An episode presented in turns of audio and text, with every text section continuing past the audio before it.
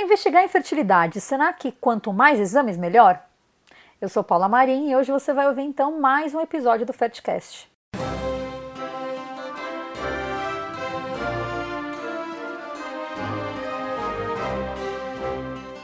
E eu já estou aqui nesse episódio com meu amigo, sócio da Viventre, Dr. Sérgio Gonçalves. Oi, Sérgio, tudo bem? Oi, Paula, tudo bem e você? Tudo certo. Hoje a gente tem um tema bem polêmico, né? Esse tema é interessantíssimo e muito delicado, né? Bastante delicado, porque ele envolve é, é diferença, acho que as diferenças de interpretação, né, de como se conduzir a investigação da infertilidade. É, é bem comum a gente encontrar pacientes no nosso consultório que nos perguntam diversas circunstâncias são comuns assim em relação a esse tema. Pacientes que passarem outros médicos e vêm com, aquela, com aquele calhamaço de exames, né? Naquela sacola, você não sabe nem né? por onde Aquela começar. sacola exatamente. de alça grossa. É, você não sabe nem por onde começar. E pacientes também que entraram na internet nesses grupos de é, mulheres com infertilidade, em tratamento de reprodução e que trocando experiência ouviram de exame X, exame Y e, a- e sempre isso nos coloca numa situação bastante delicada. E quando isso é abordado, a gente tem que ter ah, bastante firmeza, eu acho, né, no que a, na nossa convicção, no que a gente acredita ali de medicina, e também a gente tem que apoiar, tem que defender os nossos argumentos de forma bastante científica. É, o que, porque o que acontece, é, eu vejo da seguinte forma. Um dos sentimentos mais frequentes no casal infértil é a insegurança, a dúvida, né? Porque na maior parte das vezes eles não sabem exatamente qual é o problema e eles sabem que a solicitação dos exames, os exames de investigação, vão dar uma resposta para o médico e, com base no resultado dos exames, o médico vai indicar o tratamento correto, o tratamento para eles conseguirem finalmente a gravidez. Eles sabem que os tratamentos, né, é, grande parte deles não são baratos, né, acabam sendo caros. Então a ansiedade é muito grande nesse momento de investigação. Nós estamos tentando já faz três anos, a gravidez não acontece e agora? Então dá para entender o que passa na cabeça de um casal quando eles ficam com a sensação de que quanto mais exames eles fizerem, mais bem feita será a investigação e o médico vai estar avaliando exatamente tudo. Então eu quero fazer todos os exames possíveis, né? É, mas é essa que é a discussão. Existem todos os exames?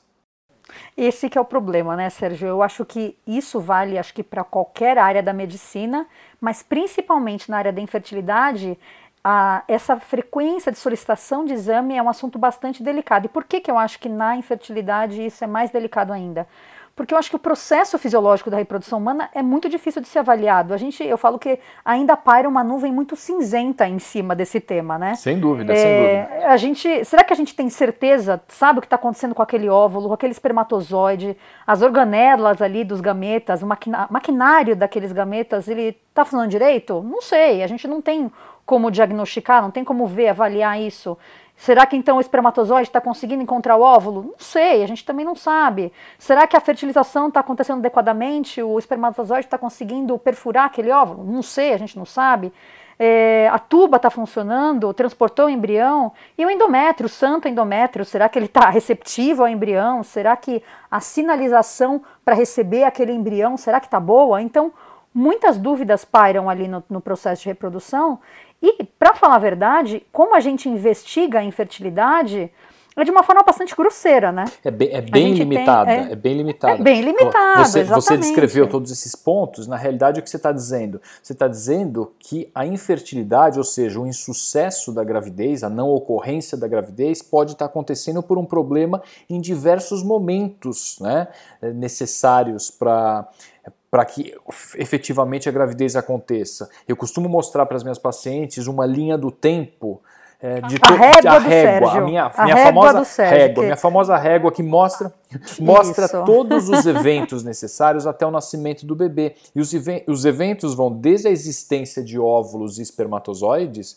né, porque a gente sabe que há homens que não produzem espermatozoides, mulheres que não têm óvulos, há casais homoafetivos onde só existem óvulos. Então você precisa ter, primeiro, para começar o seu raciocínio em termos de investigação, você precisa ver se existem óvulos e espermatozoides. E a partir daí a gente vai caminhando é, por é, para uma avaliação, para um raciocínio envolvendo forma e função do sistema reprodutivo. É isso que eu costumo explicar, e aí fica mais fácil para o casal entender é, o que, que a gente pode fazer de exames para investigar. Mas é o que você falou, né? É, não sei se eu usaria o termo grosseiro, mas eu usaria o termo que a, que a nossa investigação ela é muito limitada. Porque quando você avalia, por exemplo, é, se as trompas estão pérvias, elas, tão elas podem captar o óvulo, a gente faz um exame chamado histerosalpingografia, ou mesmo em mulheres que por algum motivo precisam se submeter a uma videolaparoscopia e você tem uma visão direta das trompas, você faz aquele teste com azul de metileno, né, que joga uma solução com azul de metileno para ver se ele passa pelas trompas, chamado cromotubagem, a gente vê se as trompas estão pérvias,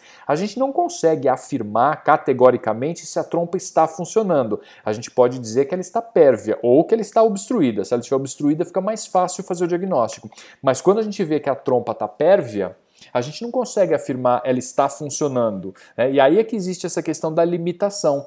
E isso você, você falou muito bem, a questão, por exemplo, da implantação do embrião. A gente não conhece todos os eventos moleculares envolvidos na receptividade do endométrio, a expressão de moléculas de adesão e, inter, e a interação dessas moléculas do embrião com o endométrio.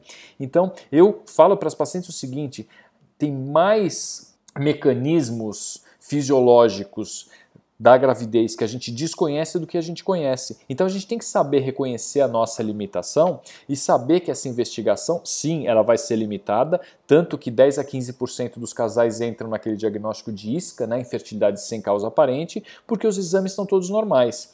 A dúvida que fica com os casais é: mas então será que não é melhor a gente fazer outros exames, exames mais específicos, exames mais raros, mais elaborados? E aí, Paula? Então, e aí é, esse é um problema, né? Quais exames seriam esses? Porque, como você disse, a gente tem a nossa investigação de infertilidade. Essa investigação é, mais básica, né? A investigação que é preconizada pelas principais sociedades internacionais, elas, ela contempla os exames que vão investigar é, o útero, o ovário, reserva ovariana, as tubas, o sêmen. Então, de forma bastante é, Resumida, o que, que a gente faz? Faz ultrassom transvaginal, faz exames hormonais para avaliar perfil hormonal, é, faz a esterossalpingografia, faz espermograma. E exames adicionais, eles devem ser solicitados de acordo com história clínica e suspeita, né? com, as hipóteses diagnósticas. O problema é que quais exames adicionais que a gente pode pedir? Aí eu queria entrar um pouco no parênteses, eu acho, da medicina, né, Sérgio? É, o Sérgio também gosta de conversar bastante sobre isso, mas enfim, na medicina eu acho que o conhecimento ele avança na velocidade da luz. A todo momento surgem, sei lá, estudos novos, medicamentos promissor, promissores, exames mais precisos. Mas eu acho que a, a, incorporação desses avanços na rotina, elas não podem acontecer de um dia para o outro. Né? Então, são diversos estudos e diversos anos de estudos para que se comprove que aquele exame ou aquele medicamento realmente tem comprovação. E o que se vê, né, no caso dos exames, muitos estudos eles precisam ser conduzidos, o teste ele tem que ter sua eficácia comprovada, sensibilidade, especificidade, definir público-alvo daquele teste.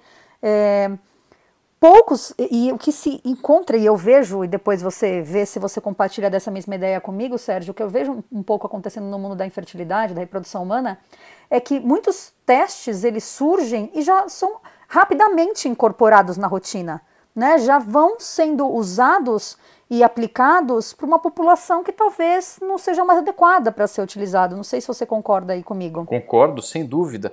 Existe atualmente uma grande uma pressa absurda, evidentemente pressionado por questões mercadológicas, de que assim, é fantástico o número de estudos que existem né, sobre medicina reprodutiva, envolvendo todas as áreas da medicina reprodutiva, endocrinológica, imunológica, genética, é, são muitos estudos. Só que o que acontece é que existem as pessoas, né, e a gente não pode esquecer que existe esse interesse comercial é, na medicina reprodutiva, assim como em todas as áreas da medicina, que acabam achando em alguns trabalhos, a oportunidade de lançar um novo teste, um novo exame ou um novo tipo de tratamento, colocar isso no mercado com a promessa de que isso vai funcionar, porque teve um ou dois trabalhos que eventualmente mostraram é, resultados Ex promissores.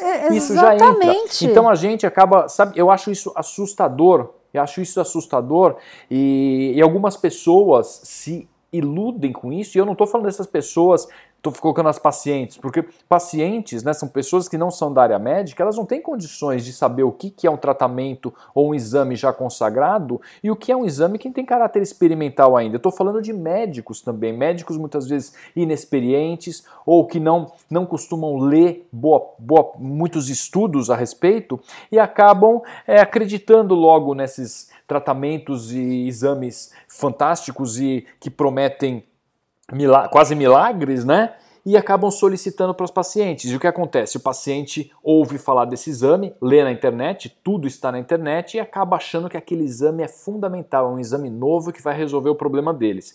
Para quem tiver ouvindo E aí de você, hoje, você não conhece aquele é, exame, você não é o médico atualizado. Eu vou, eu vou, dar, é eu vou dar dois exemplos que provavelmente quem estiver ouvindo, os casais que estiverem ouvindo hoje, 2021, estão tentando engravidar, provavelmente não estavam ligados nesse assunto em 2002, 2003. 2002, 2003 2006, que foi quando eu comecei a trabalhar com reprodução, tinha um, o protocolo do LIF. Você já ouviu falar do LIF? Fator, inib...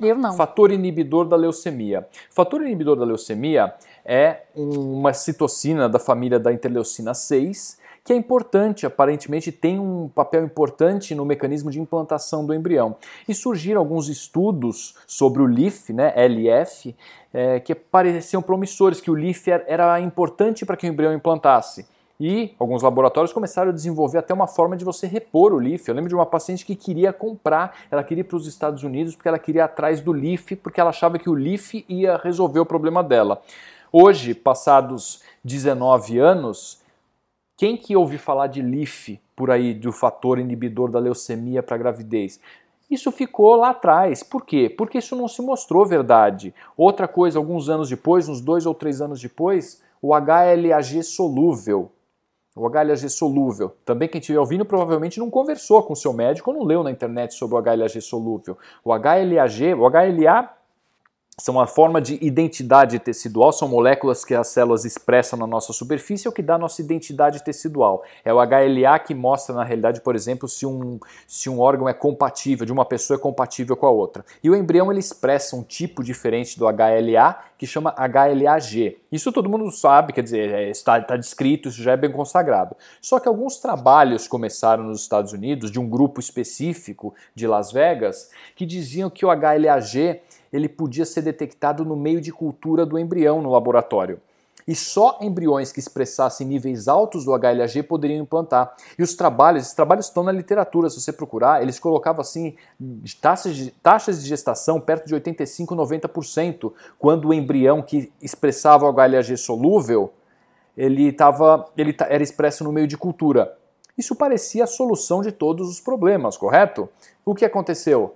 Em pouco tempo, e eu estou falando isso, no Brasil a gente tinha laboratório que oferecia o exame, o HLA-G solúvel. Alguém ouve falar disso hoje? Não. E por quê? Porque isso não se mostrou verdadeiro. Isso não é verdade, entendeu? Foram trabalhos que foram publicados, né? E a natureza desses trabalhos era altamente duvidosa. Então não é assim que se faz medicina. Você pega alguns, alguns dados, publica alguns trabalhos e de repente você já oferece isso para os pacientes, né? Como uma, uma promessa de sucesso no tratamento e como se os problemas tivessem terminado. E a gente tem visto muito. Eu dei só dois exemplos, né? Mas a gente tem visto isso muito ao longo desses últimos anos. E é por isso que a gente, né, Paula, quando vai chegando já numa certa idade, né, é, isso não nos torna melhor nem pior que os outros, né, é, mas essa experiência que a gente vai tendo nos permite colocar um filtro e falar: calma, esse exame não, esse exame ainda não está no ponto de a gente solicitar e valorizar o resultado e te prescrever um tratamento. É, Exatamente, sabe, esse é um ponto importantíssimo. É, é, pois é. Quem tem vivência com literatura médica sabe muito bem, né, Sérgio, que você consegue encontrar na literatura trabalhos diferentes para defender ou para refutar qualquer uma hipótese que você tem a respeito daquela, daquele exame ou daquele medicamento. Então, é, você tem que analisar a literatura com bastante cuidado. Né? Uma coisa é você fazer uso experimental daquele exame, daquele medicamento, daquela conduta, enfim, daquele procedimento, e deixar a paciente ciente. E outra coisa é você oferecer aquele exame, enfim, aquela, aquele procedimento, como algo bem estabelecido e já na sua rotina. Isso é, é muito importante que a paciente ela tenha a noção, que ela tenha esse conhecimento de que aquilo que ela está fazendo é, não tem talvez tanta evidência assim. E a gente não está falando aqui, a gente tem que deixar claro, né, Sérgio, que a gente é contra que se faça. Sim, Como eu disse, exatamente. o mundo da reprodução, mundo da reprodução, a grande nuvem cinzenta pairando em cima, né? Então é importante que as pessoas entendam que muitas vezes a gente se coloca ali numa situação que a gente não sabe como sair. Então, da reprodução humana, a gente lida com muitos negativos, né? São casos difíceis, não implanta, falha de implantação. E nessas situações individuais, bem individuais aí, nessas situações você tem que muitas vezes pensar fora da caixinha. E aí sim, esses exames, eles podem sim ter uma grande serventia. Você pode usá-los é, nessas circunstâncias. Agora, usar esses exames novos que vêm surgindo sem critério algum de rotina no seu dia a dia, Aí sim, eu acho que talvez não. A gente tem que pensar um pouquinho melhor. É, a gente precisa conversar. É sempre, não é que a gente nunca solicita exames que não fazem parte da investigação básica. Claro que a gente solicita esses exames, mas como você disse, diante de um contexto clínico e depois de ter discutido com a paciente ou com o casal, explicado, olha, nós vamos fazer um exame. Eventualmente existe uma teoria, existem alguns trabalhos que sugerem isso. E se ele vier alterado, o tratamento é um tratamento ainda não comprovado. Né? A gente vai fazer isso de uma forma empírica, como uma tentativa de modificar, deixando muito claro para o casal entender que a gente também tem dúvida em relação a isso, assim como a literatura médica tem, e não simplesmente apresentar aquele, a solicitação do exame ou um tratamento como, ó, veja bem, eu sou um médico atualizado, eu sou um médico de vanguarda, estou te pedindo o que existe de mais moderno que o seu médico anterior não pediu. Sabe? Eu acho isso uma postura péssima. A gente precisa é, deixar, de acordo, a gente Sérgio, precisa de deixar acordo. muito claro quando a gente está solicitando. Né? E grande parte desses exames de infertilidade, seja quando a gente está começando, antes ou antes de começar um tratamento, ou quando o tratamento não está dando certo, por exemplo, falha de implantação de embrião, que às vezes acontece, né? O paciente tem vários embriões de boa qualidade transferidos, esse embrião não implanta, então você vai solicitar alguns exames, você tem que valorizar ou não determinado exame que você vai pedir em função da história clínica. O mesmo vale, é, eu falei de falha de implantação, mas para aborto de repetição. A gente tem visto absurdos como casais que vão fazer um tratamento pela primeira vez, não tem, nunca tiveram uma gravidez e fazem uma investigação de trombofilias com exames que nem são exames de trombofilia na realidade, acham algumas alterações, dentre elas eu vou citar uma frequente que é a mutação da metileno tetraidofolato redutase, né, MTHFR, que chega a estar positiva de forma heterozigota em 40% da população, e as pacientes estão ganhando o rótulo de que elas têm uma trombofilia e que se elas engravidarem elas vão ter que usar heparina, usar um anticoagulante, porque senão elas vão ter trombose e vão perder a gravidez. Né? Então, é, perde-se o controle do que é exame exame diagnóstico e o que é tratamento bem indicado. E isso não é medicina. E eu falo para os meus pacientes: se você quiser que faça todos os exames e você quiser fazer todos os exames de todos os tratamentos prescritos, você está no médico errado. É melhor você procurar um outro médico que você vai encontrar alguém que faça isso. Mas a formação que a gente tem né, em medicina, isso não é só em reprodução, é medicina de uma forma geral, né, eu não compactuo com esse tipo de postura. Eu não vou solicitar um monte de exame desnecessário para falar para o casal ter a impressão de que estamos blindados agora, fizemos todos os exames possíveis e o que existe de alteração a gente já viu. Isso não é medicina e não é assim que eu faço e eu tenho certeza que não é assim que você faz também, né? Não, com certeza não, né, Sérgio? A gente discute bastante nas nossas reuniões os casos clínicos, né, Sérgio? A gente vê com bastante frequência que isso vem acontecendo, né? O médico que pede mais tem sido visto como o médico mais atualizado. E eh, isso não é verdade, né? A gente vê que, na verdade, o que é importante não é você pedir mais, sim você pedir com critério. Claro. Isso que é importante. Direcionar, direcionar uh, o pedido de exame de acordo com cada caso. Né, a gente vê exames, um, um, outro exemplo né, que a gente tem visto bastante agora, né, Sérgio? Células, células NK. Células NK são promissoras, ok, a gente tem células NK uterinas, periféricas, e a gente costuma. É, tem sim vários estudos avaliando as células NK no útero, periférico, mas e valor de, refer valor de, de referência para esse para células NK? Nós sabemos, Sérgio? É, e, não é, e não basta só o valor das células NK. A gente tem visto muito isso. Ah, vamos ver só a porcentagem das células NK. Célula NK, né, que ela é marcada pelo marcador de superfície CD56, isso basta para dizer que ela é uma célula NK. Mas existe o padrão de atividade com outros marcadores de célula NK, né, tanto o marcador de superfície como o CD69, a citotoxicidade dessa célula como o CD16, o, o nível e o tipo de citocinas, ou seja, de mediadores inflamatórios que essas células estão produzindo. As células NK em medicina reprodutiva, elas são extremamente importantes e os estudos são muito interessantes, mas é muito complicado você avaliar se realmente existe uma disfunção de células NK e se ela merece algum tipo de tratamento e qual é o tratamento no contexto clínico. A gente está vendo pessoas que estão fazendo assim, é, mais ou menos como uma receita de bolo. Pede, vê se tem célula NK, olha a porcentagem de célula NK. Se tem, fala que está alterado. Não é assim que funciona. Não é assim que funciona. Não basta pedir simplesmente o exame por pedir. Então, é, a gente pode pedir eventualmente células NK para um caso que está muito difícil? Pode, mas não é só a avaliação, a contagem de porcentagem de células NK que vai determinar o, o, tratamento. E é engraçado também, né, Sérgio, que não é só uma questão de valor de referência, mas também o que, se faz, o que fazer com aquele resultado alterado. Né? Uma vez alterado, como tratar? Tanto o exame não tem ali nenhuma evidência robusta na literatura de que realmente se tem um valor de corte importante, é, acima de tanto é alterado, como o tratamento também não tem evidência robusta na literatura de que vai fazer alguma diferença no resultado. Então, está pedindo um exame, né? Está pedindo um exame que não tem evidência de que tem alguma correlação com o resultado e vai fazer um tratamento que também não tem evidência grande de que traga resultado. É, então... alguns trabalhos mostram até algum grau de evidência, mostram, não é que nenhum trabalho mostra nada e as pessoas inventaram isso, tiraram isso da cartola e estão fazendo do nada, não. Parece ter algum benefício, alguns tipos de tratamento parecem ter benefício, mas existem protocolos, os protocolos estão em andamento, você precisa consolidar os dados da literatura com vários trabalhos. Os trabalhos precisam ser reprodutíveis. Para ser ciência, Isso. ele precisa ser reprodutível para você chegar e falar: olha, isto funciona. Como a gente Exato. sabe, por exemplo, que no aborto de repetição, a síndrome antifosfolípide, se tratada adequadamente com anticoagulação, ela melhora o prognóstico reprodutivo. Isso leva anos, às vezes mais de 10 anos até você chegar a essa resposta. E não dá pra gente chegar e falar, vou pedir um exame que ninguém nunca te pediu, e vai lá e pede células NK ou pede MTHFR, e aí você acha uma alteração muitas vezes, porque a gente vê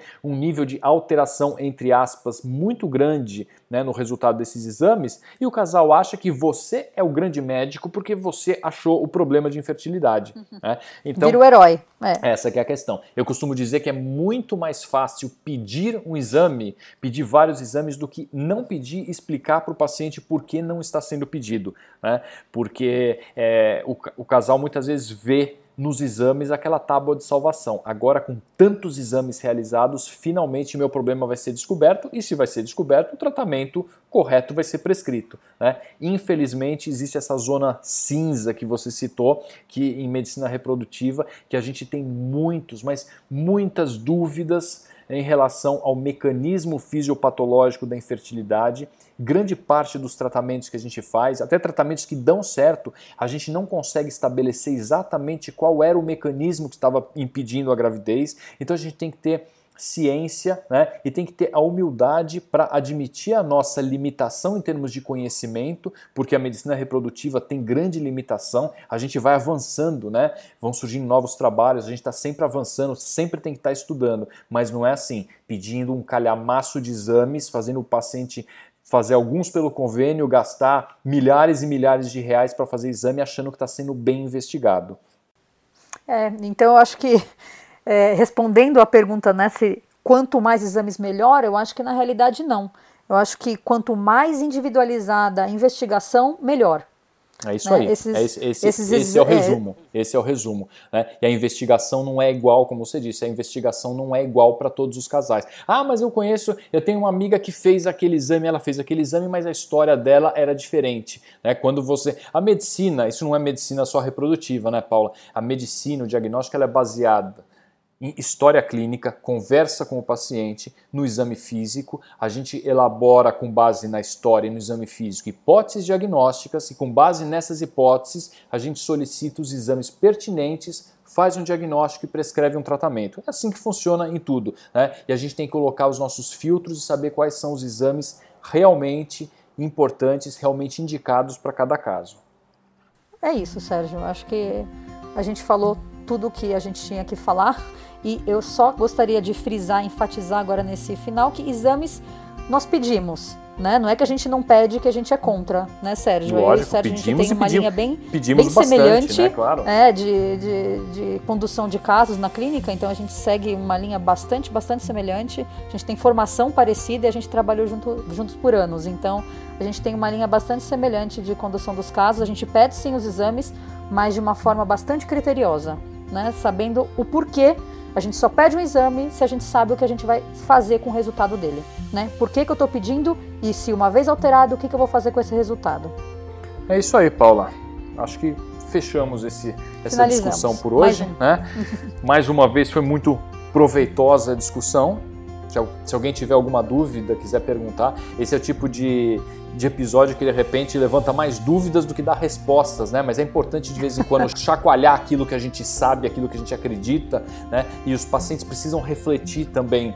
Né, quando já estão em tratamento, já estão em investigação, ainda que não sejam especialistas na área e não são da área, mas é importante pensar também, refletir, conversar com o médico, né, para seguir o melhor caminho. É isso. Se alguém tiver alguma dúvida, quiser mandar uma pergunta para a gente, pode escrever para médicos@viventre.com.br. Então, um abraço, até o próximo episódio.